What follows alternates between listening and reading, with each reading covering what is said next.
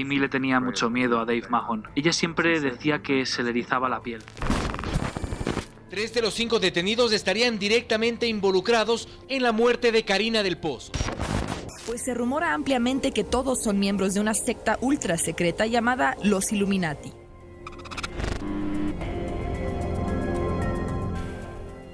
Misterio a la carta.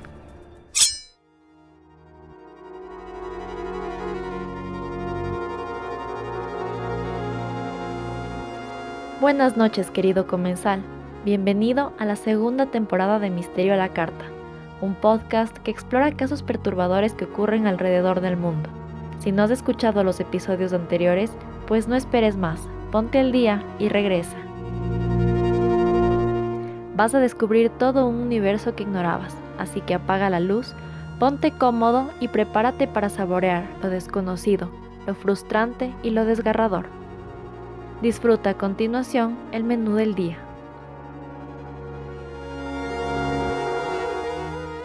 La entrada.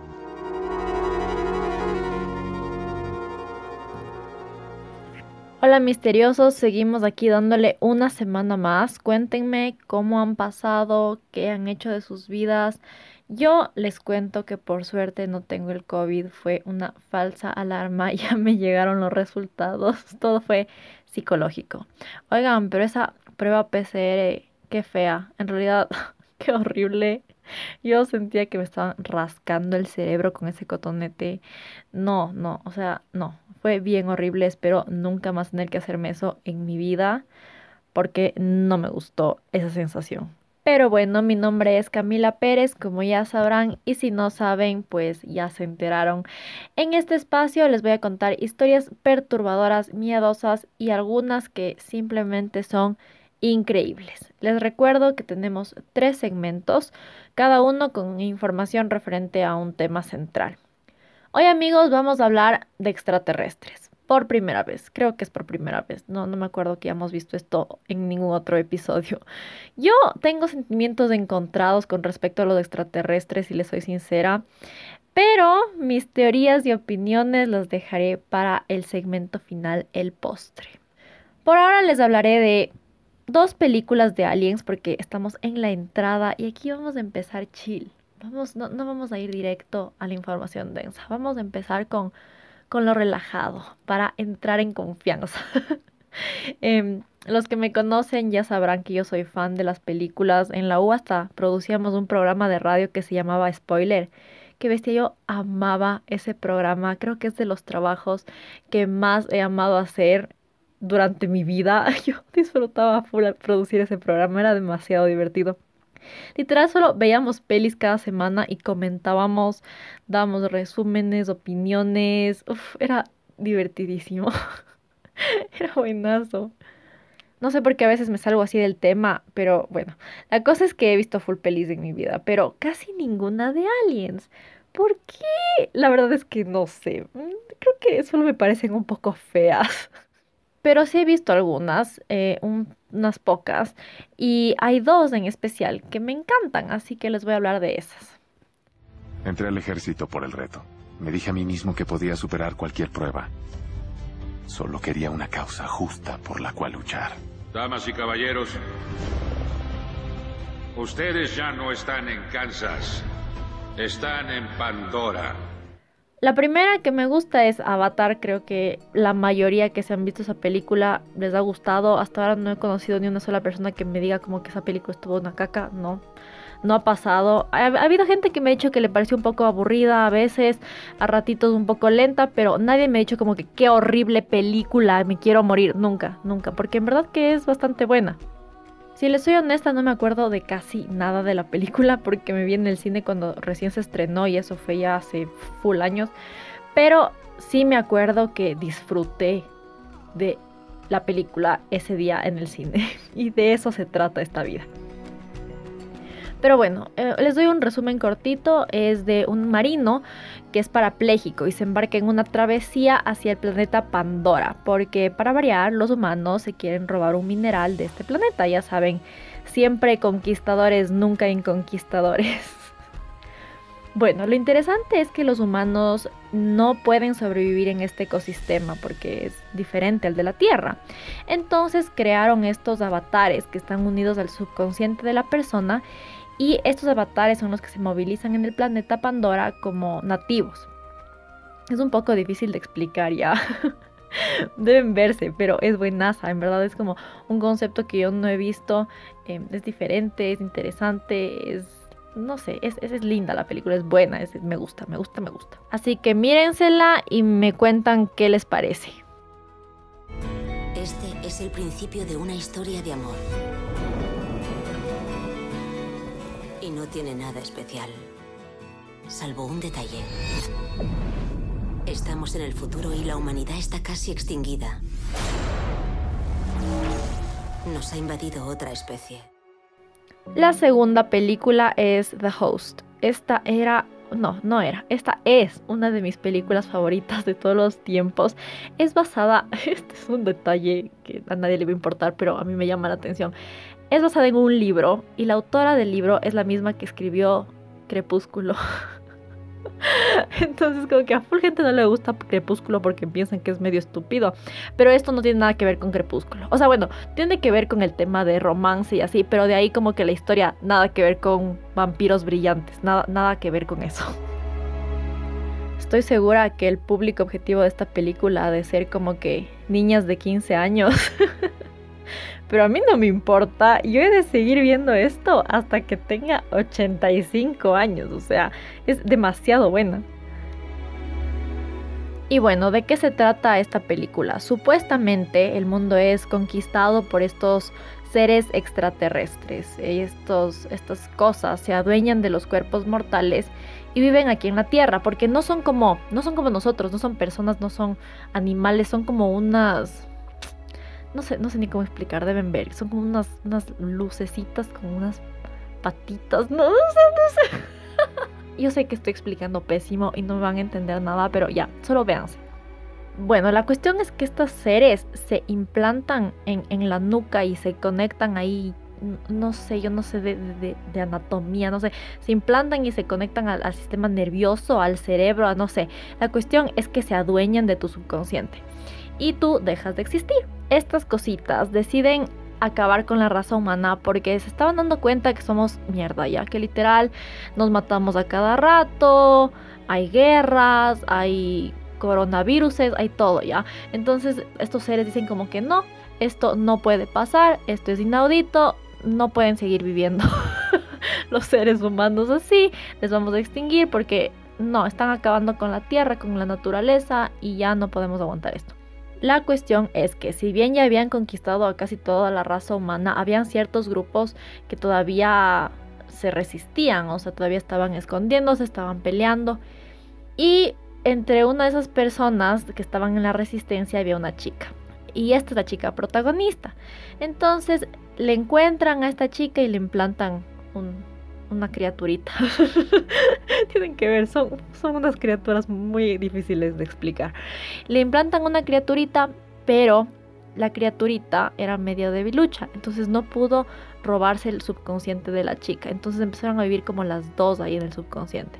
Y bueno, no les cuento más, la cuestión es que empieza así una, una travesía de, de, a ver qué pasa, las dos ahí comprendiéndose y no sé, es, muy, es muy interesante, es, me encanta. Solo véanse ya. Capaz no les guste como a mí, pero eso es irrelevante. A mí me gusta y eso es lo que importa. fin del comunicado, chiste, pero sí, véanse en serio. Y bueno, ahora que ya les conté esta información que nadie me pidió, les invito a que nos sigan en Instagram y a que sugieran casos. Este caso que voy a tratar el día de hoy me recomendó mi amigo Andy Calero, estaba full motivado con este caso, parece que en realidad le gusta muchísimo. Entonces, aquí lo tienen, van a escuchar todo esto que se viene. Dicho eso, ahora sí vamos a la siguiente parte. El plato principal.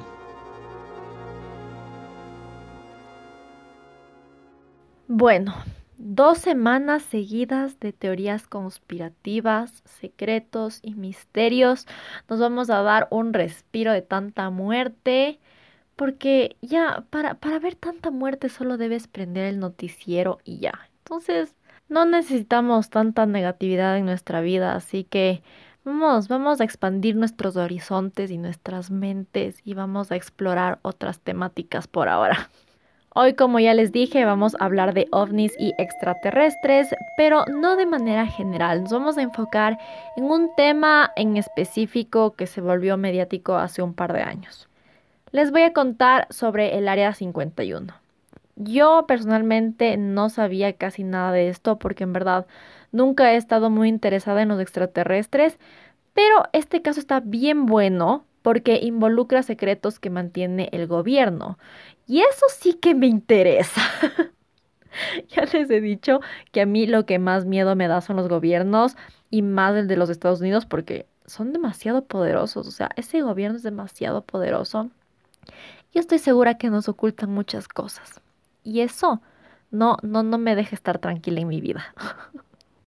y bueno, empecemos. El Área 51 fue creada durante la Guerra Fría. Si no saben de historia, pues choquenle, yo tampoco sé mucho. Pero de lo que me acuerdo que me enseñaron en el colegio, la Guerra Fría, eh, en pocas palabras, fue un conflicto entre los Estados Unidos y la Unión Soviética. Y se llamaba la Guerra Fría porque no era pium pium mata mata, sino que era un conflicto político, ideológico, social, cultural. Y de lo poco que sé es que era una época de full espionaje y cosas así como como de película mismo. Entonces era, era una época muy tensa, de mucha tensión, de miedo, de, de, de todas esas emociones que no te aportan a la felicidad. ¿Ya? Así de fácil. Bueno, durante esta época los estadounidenses andaban volando por encima de la Unión Soviética para ver ahí en qué andaban, supongo, pero obviamente tenían miedo que les cachen, porque no es que uno puede andar volando por donde se le da la gana, o sea, necesitas permisos y cosas. Pero estos solamente estaban ahí espiando también. Entonces, en 1954 se inició un proyecto para desarrollar aviones de reconocimiento de gran altitud, básicamente aviones que vuelen súper, súper, súper alto eh, y que los soviéticos no les puedan ver. Y este proyecto se llamó Aquaton. Esto tenían que desarrollar en ultra mega secreto porque como ya les dije era una época delicada con espías por todo lado y debían tener tener cuidado pues. Y bueno bajo esta, este proyecto se construyó un avión que se esperaba que vuele altísimo y se lo llamó el U2 sí, literal, así como la banda de música, pero con una raya entre la U y el 2, ya, U, raya 2. Y bueno, ya tenían el avión, pero ahora debían probar que funcione, evidentemente. Y para eso necesitaban un lugar preciso, o sea, no podían andar usando este avión e, en pleno Nueva York, o sea, me cachan, es como que esto era súper mega secreto, era top secret. Entonces debían encontrar un lugar preciso y se enfocaron en el desierto del estado de Nevada porque no había mucha gente alrededor. Entonces dijeron, pam, este es el lugar perfecto y se decidieron por un sitio que se llama Groom Lake. Entonces ahí construyeron lo que ahora conocemos comúnmente como el Área 51. Nadie sabe exactamente por qué se llama así, pero se asume que es porque se encontraba cerca de los sitios de pruebas nucleares de Nevada y ahí tenían áreas divididas por números. Se preguntarán qué diablos tiene que ver los avioncitos de los gringos con los aliens. Pues espérense, que ya viene lo bueno. En 1955 se empezó a reportar avistamientos de ovnis en este sector. Pero en realidad no eran ovnis, eran los aviones, solo que parecían objetos extraños porque estaban volando tan alto que nadie les reconocía. Para que tengan una idea más o menos, en esa época lo normal era que los aviones vuelen a una altura de 10 a 20 mil pies. Ya, este otro aparato que construyeron, el U-2, volaba a 60 mil pies de altura. O sea, nada que ver. Obviamente ni parecía avión, pero la gente no sabía nada al respecto porque era un proyecto ultra secreto del gobierno. Entonces veo una cosa y un punto volador que no puedo identificar que es un avión y nadie me está diciendo. obviamente voy a pensar que es un ovni, un extraterrestre o algo extraño. Y si bien el gobierno sabía que lo que la gente veía no eran ovnis, ni aliens, ni nada por el estilo, ellos no podían explicar, salir y explicar qué era lo que estaba pasando realmente. Entonces decían que, que eran fenómenos naturales, o sea, se lavaban las manos, es como que, ah, fenómenos naturales. No decían qué clase de fenómeno natural era, solo era como, sí, sí, ya cállense, no pregunten más. Las pruebas con el YouTube acabaron a finales de los años 50, pero el sitio siguió funcionando como terreno para pruebas de otras aeronaves. Actualmente no se sabe exactamente qué pasa ahí y precisamente por eso creo que se han proliferado tantas teorías conspirativas con respecto a este sitio. Y es que la verdad es que todo es muy tránfugo, amigos. ¿Cachan que el gobierno americano no reconoció la existencia de este lugar hasta el año 2013? O sea, ¿qué? ¿Por qué? La Guerra Fría ya se acabó hace años. O sea, ¿qué está pasando? ¿Qué, qué, qué están ahí guardando, ocultando? ¿Qué están haciendo? Díganmelo. Hoy en día este sitio como les digo, sigue funcionando, sigue ahí, hay gente trabajando ahí. Y si es que vas al aeropuerto de Las Vegas, se puede ver de vez en cuando unos avioncitos rojos en un sector vallado, o sea, como separado del aeropuerto eh, principal, digamos. Y esos avioncitos usan los trabajadores del área 51, con eso se transportan hasta, hasta ese lugar. Y creo que nadie sabe exactamente qué hacen ahí. O sea, ya les digo, nadie tiene idea. Se cree que hay como 1.500 personas em, empleadas en ese lugar, pero nadie sabe quiénes son eh, ni nada. O sea, el gobierno no dice. Creo que hasta los empleados tienen prohibido decir que trabajan ahí. O sea, es súper sospechoso y, medio macabro. A veces me pregunto, ¿qué, ¿qué dirán esas personas, no? Para no decir que trabajan en una misión secreta para el gobierno. ¿Qué dirán? O sea, como que, mm, sí, soy ingeniero, trabajo mm, por ahí. o solo se inventarán algún trabajo random, como que mm, sí, yo limpio baños en una empresa o alguna cosa así. ¿Qué, dirán, no? Mm, no sé, o será que dicen como trabajo para, para el gobierno en, en temas clasificados. Ay, no sé. Quisiera conocer a alguien que trabaje ahí. Fuera buenísimo. Hace dos años, en el 2019, hubo un evento en Facebook que se llamaba Storm Area 51, They Can't Stop Us All, que se traduce más o menos a Asaltemos del Área 51, no nos pueden detener a todos. Y el evento tenía como dos millones de personas eh, que, que, habían puesto a asistir ya, porque era, supone que era un evento que la gente iba a ir, iban a ir a asaltar el sitio. Entonces creo que el gobierno ya se estaba preparando para sacar a las gentecitas de ahí como sea. Porque yo estoy segura que obviamente tienen cosas delicadas, secretos y, y no pueden, no pueden permitir que la gente solo se meta. Así que no, yo creo que ya estaban preparándose ellos. Es claro que algo están ocultando. O sea, de eso no cabe la menor duda. Solo que no sabemos exactamente qué es. Algunas personas creen que se desarrolla proyectos de espionaje como se hacía en el pasado, y que si bien antes trabajaban con aviones como el YouTube, ahora han pasado a experimentar con drones, lo cual tiene bastante sentido. Y bueno, retomando el asalto al área 51, a la hora de la hora solo aparecieron 40 personas. Y ya, pues solo les dijeron como que por favor retírese. y fue un fiasco o sea, tanta emoción, dos millones de personas habían puesto a asistir y a la final aparecen 40 pendejos, o sea, qué burla, o sea, ¿qué es esa burla? O sea, ¿será que la gente ya le dio pereza?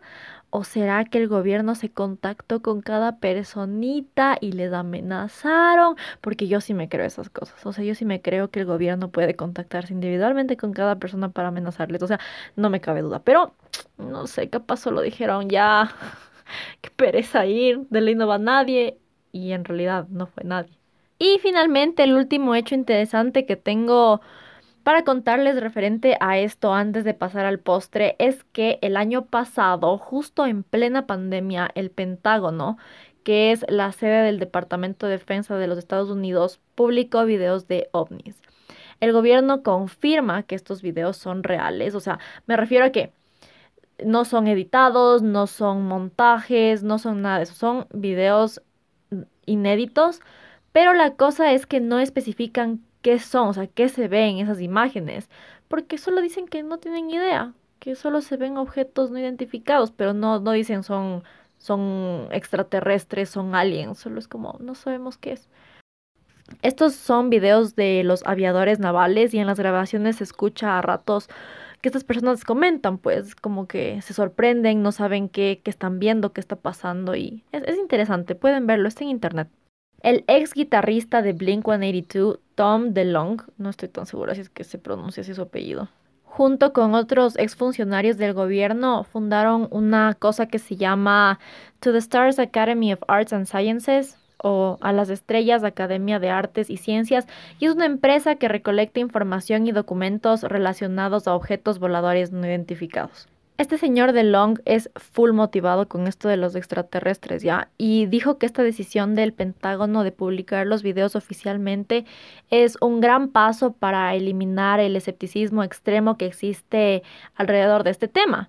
Yo, honestamente, pienso que se va a necesitar full más que unos videos mal grabados, que no se nota nada para poder quitar el escepticismo de la gente, pero pero bueno, señor de Long, admiro, admiro su fe, admiro su esperanza. Y bueno, con eso hemos terminado el plato principal, pero prepárense que en este caso esto solo es el principio, porque lo bueno viene en las teorías. Así que vamos al postre. El postre. Si llegaron hasta aquí, Tal vez se sigan preguntando, pero ¿por qué diablos se habla tanto de aliens en relación al Área 51 si ya tenemos entendido que eran solo pruebas de aviones? A raíz de los avistamientos de los supuestos ovnis, las teorías empezaron a esparcirse como locas. Pero en realidad todo empezó antes, o sea, ya, ya se había sembrado esta pequeña semillita. En 1947, o sea, unos pocos años antes de que se construya el Área 51, hubo un incidente. Un objeto desconocido se sacó la madre en un rancho cerca de Roswell, en Nuevo México. El ejército americano declaró que simplemente fue un globo meteorológico, eso es literal un globo aerostático que sube a la atmósfera y da información sobre la presión atmosférica y cosas así. Esto al principio no llamó mucho la atención de la gente, se lo ignoró, como que ya digan lo que sea X. Pero a finales de los 70, los ufólogos empezaron a especular y a establecer algunas teorías conspirativas. Los ufólogos decían que en realidad eso era una nave espacial, no un globo meteorológico, y que el ejército había recuperado ese aparato y a la tripulación que iba adentro y se les habían llevado para analizarlos. Lo que se llegó a creer fue que a donde se les llevaron, a donde se llevó este objeto, fue justamente al área 51, que incluso por eso tal vez se construyó este sitio, para tener un lugar a donde llevar esta, esta, esta cosa que se chocó y poder tener un lugar secreto donde analizar y de una vez ya tenían este lugar para hacer las pruebas con los aviones, protegerse de los rusos, o sea, bueno, de los soviéticos, y ya pues hacer todas las cosas confidenciales que necesitaban hacer. Sobre este incidente de Roswell, amigos, podría ser un episodio independiente porque hay tanta, tanta información. O sea, quería meterlo aquí mismo, pero iba a ser un episodio más largo que el de Karina del Pozo. Así que dije, no, mejor si es que les interesa, hago un episodio independiente para ese tema, pero si no, pues ya ni modo, porque en realidad que es súper, súper largo y también es interesante, pero ahí me avisan. En fin, todo esto suena demente, yo sé, pero hubo un hombrecito que salió a decir que el análisis de esta nave era precisamente su trabajo en, en el gobierno. En 1989, un reportero que se llamaba George Knapp entrevistó a este señor, eh, pero se mantuvo bajo anonimato frente a la cámara, o sea, no se le veía la cara y usó el nombre protegido Dennis. Este hombrecito dijo que trabajó durante un tiempo en unas instalaciones cercanas al área 51 que se llamaba S4 y cuando George le preguntó que qué exactamente pasaba ahí, Dennis dijo que habían nueve platillos voladores que son de orígenes extraterrestres y explicó que se los tenía ahí para probarlos y analizarlos. O sea, nueve platillos, no un hito. Nueve, ¿de dónde sacaron eso si es que era verdad esa información? nueve. Lo lógico que preguntó George después fue que si por si acaso en realidad esos platillos no fueron construidos por el mismo gobierno. Y Dennis dijo que eso era totalmente imposible porque el sistema de propulsión es un sistema de propulsión por gravedad y que su fuente de alimentación era un reactor antimateria y que esa tecnología aquí en la Tierra no existía. Esas palabras no tienen ningún significado para mí, honestamente. ¿Qué diablos es un sistema de propulsión por gravedad? Y peor aún, ¿qué es un reactor antimateria? No sé, este señor nos puede estar metiendo el dedo o no, porque de cualquier manera yo no entendí nada, así que pasemos. Después de un tiempo se reconoció a este señor y resulta que era alguien llamado Robert Lazar era un físico que fue contratado por el doctor Edward Teller, que fue quien co-inventó la bomba termonuclear. Este señor Lazar salió en la tele explicando las cosas que vio y mostró dibujos incluso de cómo se veía la aeronave con la que trabajó. Escuchen, esto da un poquito de miedo. Robert decidió aparecer públicamente y mostrar su cara como garantía porque tenía full miedo. ¿Y a qué le tenía miedo? Se preguntarán ustedes. ¿A los aliens? No. Al gobierno, al gobierno le tenía miedo, porque dijo que le habían amenazado de acusarle de espionaje y no solo eso, también le habían amenazado de muerte a él y a su esposa. En el 2018, en otra entrevista, le preguntaron si hubiese preferido no decir nada al respecto y dijo que sí, que en realidad lo mejor hubiese sido solo quedarse callado. Pero ¿se acuerdan que la gente supone que veía ovnis que en realidad eran los aviones? Bueno, según Robert no eran los aviones, era en realidad vida extraterrestre. Y escuchen esto, dijo que él no solo vio la nave espacial, sino que también vio a la tripulación que iba dentro de esa nave espacial, o sea, los extraterrestres literal, que él les vio. Se supone que una vez em, este, este man Robert andaba caminando por ahí por un pasillo en el área 51 y regresó a ver a uno de los cuartos en la estación. Y Pam vio a un pequeño alien gris entre dos hombres vestidos con batas. Ese rato obviamente se espantó y como que se quería acercar a ver mejor, pero los guardias de seguridad le dijeron como que no, por aquí no puedes pasar, siga por su camino. Y ya pues le tocó seguir y no, y no pudo confirmar lo que vio. Pero bueno, Robert Lazar explicó que la gente en el área 51 se referían bastante a los aliens como los niños. O sea, hablaban bastante de esto y se referían a ellos como los niños. What the fuck? ¿Qué es eso, los niños? ¡Qué miedo! ¿Por qué les llamaban así? ¿Será que eran chiquitos? ¡Uy, no sé! ¡Qué horrible! Y bueno, regresemos un poquito. ¿Se acuerdan que les dije que la nave tenía un sistema de propulsión por gravedad?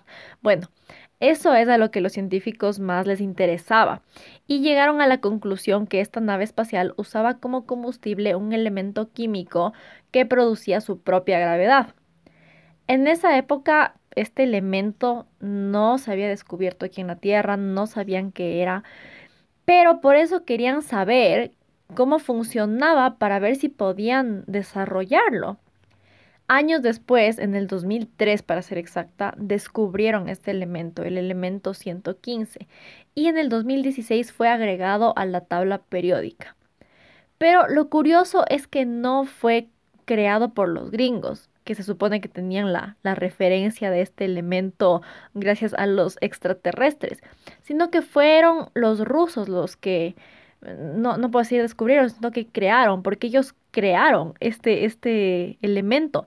No sé cómo alguien crea un elemento de la nada, pero, pero así dicen. El elemento se llama Moscovium, em, es súper pesado y demasiado inestable. Esto en realidad a mí me parece demasiado confuso, es, es, es, es mucho para mi pequeño cerebro. Se supone que los gringos tienen esta base súper mega secreta para que los rusos no se enteren de sus secretos. Y luego sale este hombre a decir que analizaban partes de una nave espacial que usaba un elemento que para entonces no existía en la Tierra. Y años después los rusos mismos logran obtener este elemento. ¿Cómo? O sea, ¿se les ocurrió de la nada? ¿O lograron obtener algún documento? O, sea, no sé, que alguien me diga porque yo no cacho una. Y bueno, en síntesis, ¿qué creen los conspiracionistas? Algunos creen que en el Área 51 mantienen toda la información de los aliens y me refiero a todo, a naves espaciales que se han caído, a algunos aliens incluso y seguramente información confidencial de vida en otros planetas, o sea, cosas que ya saben que existen y no nos han dicho. Otras personas, en cambio, tienen una teoría un poco más compleja. Dicen que en realidad todo este tema de los aliens es una cortina de humo para distraer a la gente de algo más grande, de algo más tránfugo, más perturbador. Es extraño que hasta la fecha el gobierno no se haya pronunciado al respecto, o sea, ellos no han dicho como que no, que carajos, a ver, nada que ver, no tenemos aliens, y obviamente tampoco han dicho, sí, loco, tenemos secuestrados una familia de aliens, o sea, no, no, no han dicho nada, nada al respecto. Y hay dos posibilidades.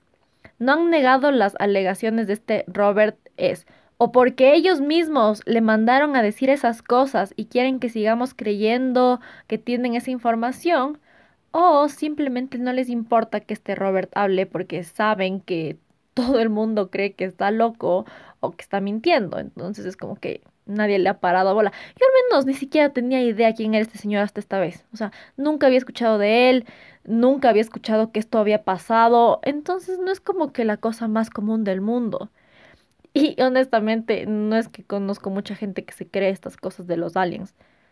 Ahora, por mi parte, como les dije, yo tengo una relación medio alejada con los aliens, o sea, asesinos seriales, sé full, femicidios igual, misterios sin resolver también.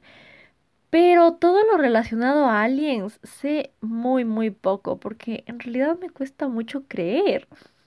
O sea, a ver, no, estoy segura que existe vida extraterrestre. Creo que uno tiene que ser muy necio o muy arrogante para creerse que somos el único planeta entre las miles o millones de galaxias que deben existir en el universo que tiene vida. O sea, yo estoy convencida que por ahí, en quién sabe dónde, existen otros seres.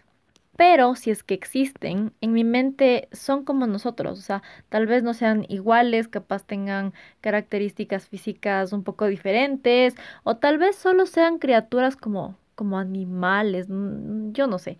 Pero en mi mente no son como sociedades mil veces más desarrolladas que pueden viajar intergalácticamente, o sea, no, para mí no es así. Yo creo que si nosotros no hemos logrado eso, seguramente los otros seres tampoco. Y de ley solo están ahí chileando en su vida, capaz matándose entre ellos mismos como nosotros aquí en la Tierra, quién sabe. Entonces todo este tema de que tienen ahí secuestrados aliens me parece full difícil de creer. me gustaría, me gustaría creer, obvio que sí, amaría que sea verdad. O sea, no que les tengan secuestrados porque pobrecitos aliens, pero sería full interesante. O sea, sería súper denso.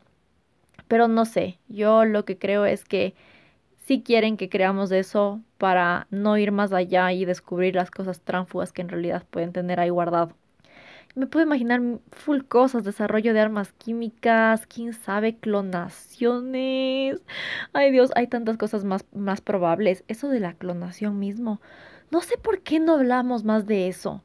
Yo digo, si lograron clonar una oveja en 1997, o sea, hace más de 20 años, de ley ahorita tienen eso millón veces más desarrollado.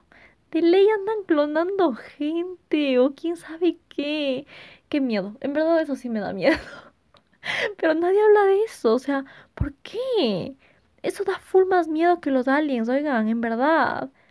Yo solo les voy a dejar esa información ahí para que lo consideren y me voy a alejar lentamente. Pero sí, en realidad, oigan, esperen el episodio de los clones porque de eso sí tengo full que decir. Eso yo sí creo que pasa y no es chiste, eso sí me da miedo. Y bueno amigos, eso es todo por hoy. Díganme ustedes si creen en los aliens o no, o si creen que existen pero nunca han venido a visitarnos. Cuéntenmelo todo, yo siempre estoy abierta a escuchar sus opiniones, lo que piensan, sus teorías y todo. Así que ya saben, sigan al podcast en Instagram para que podamos interactuar más fácilmente. Mi nombre es Camila Pérez, esto fue Misterio a la Carta y nos vemos pronto con un menú totalmente renovado. Cuídense, protéjanse, cuiden a sus hijos que son los más vulnerables y eso es todo. Hasta la próxima. Chaito.